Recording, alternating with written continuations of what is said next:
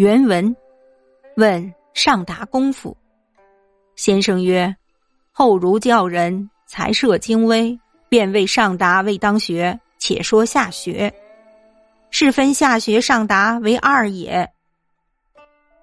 夫目可得见，耳可得闻，口可得言，心可得思者，皆下学也。目不可得见。”耳不可得闻，口号不可得言，心不可得思者，上达也。如木之栽培灌溉，是下学也。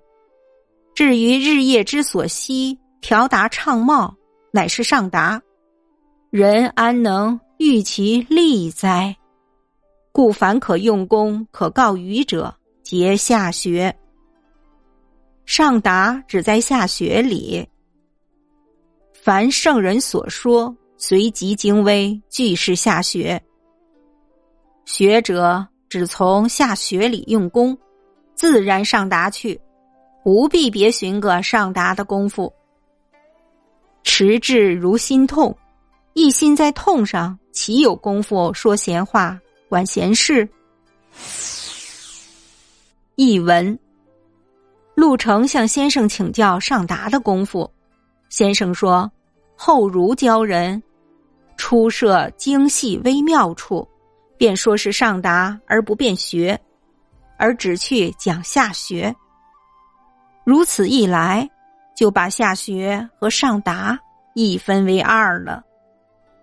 凡是眼睛能看到的，耳朵能听到的，口中能讲的，心中能想的，都是下学；眼睛不能看的。耳朵不能听的，口中不能讲的，心中不能想的，就是上达。比如栽培一棵树，灌溉是下学；树木昼夜生长，枝繁叶茂，就是上达。人怎能在上达方面加以干预呢？因此，只要是可以下功夫、可以言说的，都是下学。上述包含在下学里，大凡圣人之说，随精细入微，也都为下学。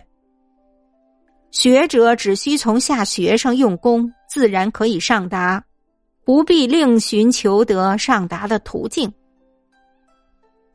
持守志向，犹如心痛，疼痛时只在心上，哪里有时间讲闲话、管闲事呢？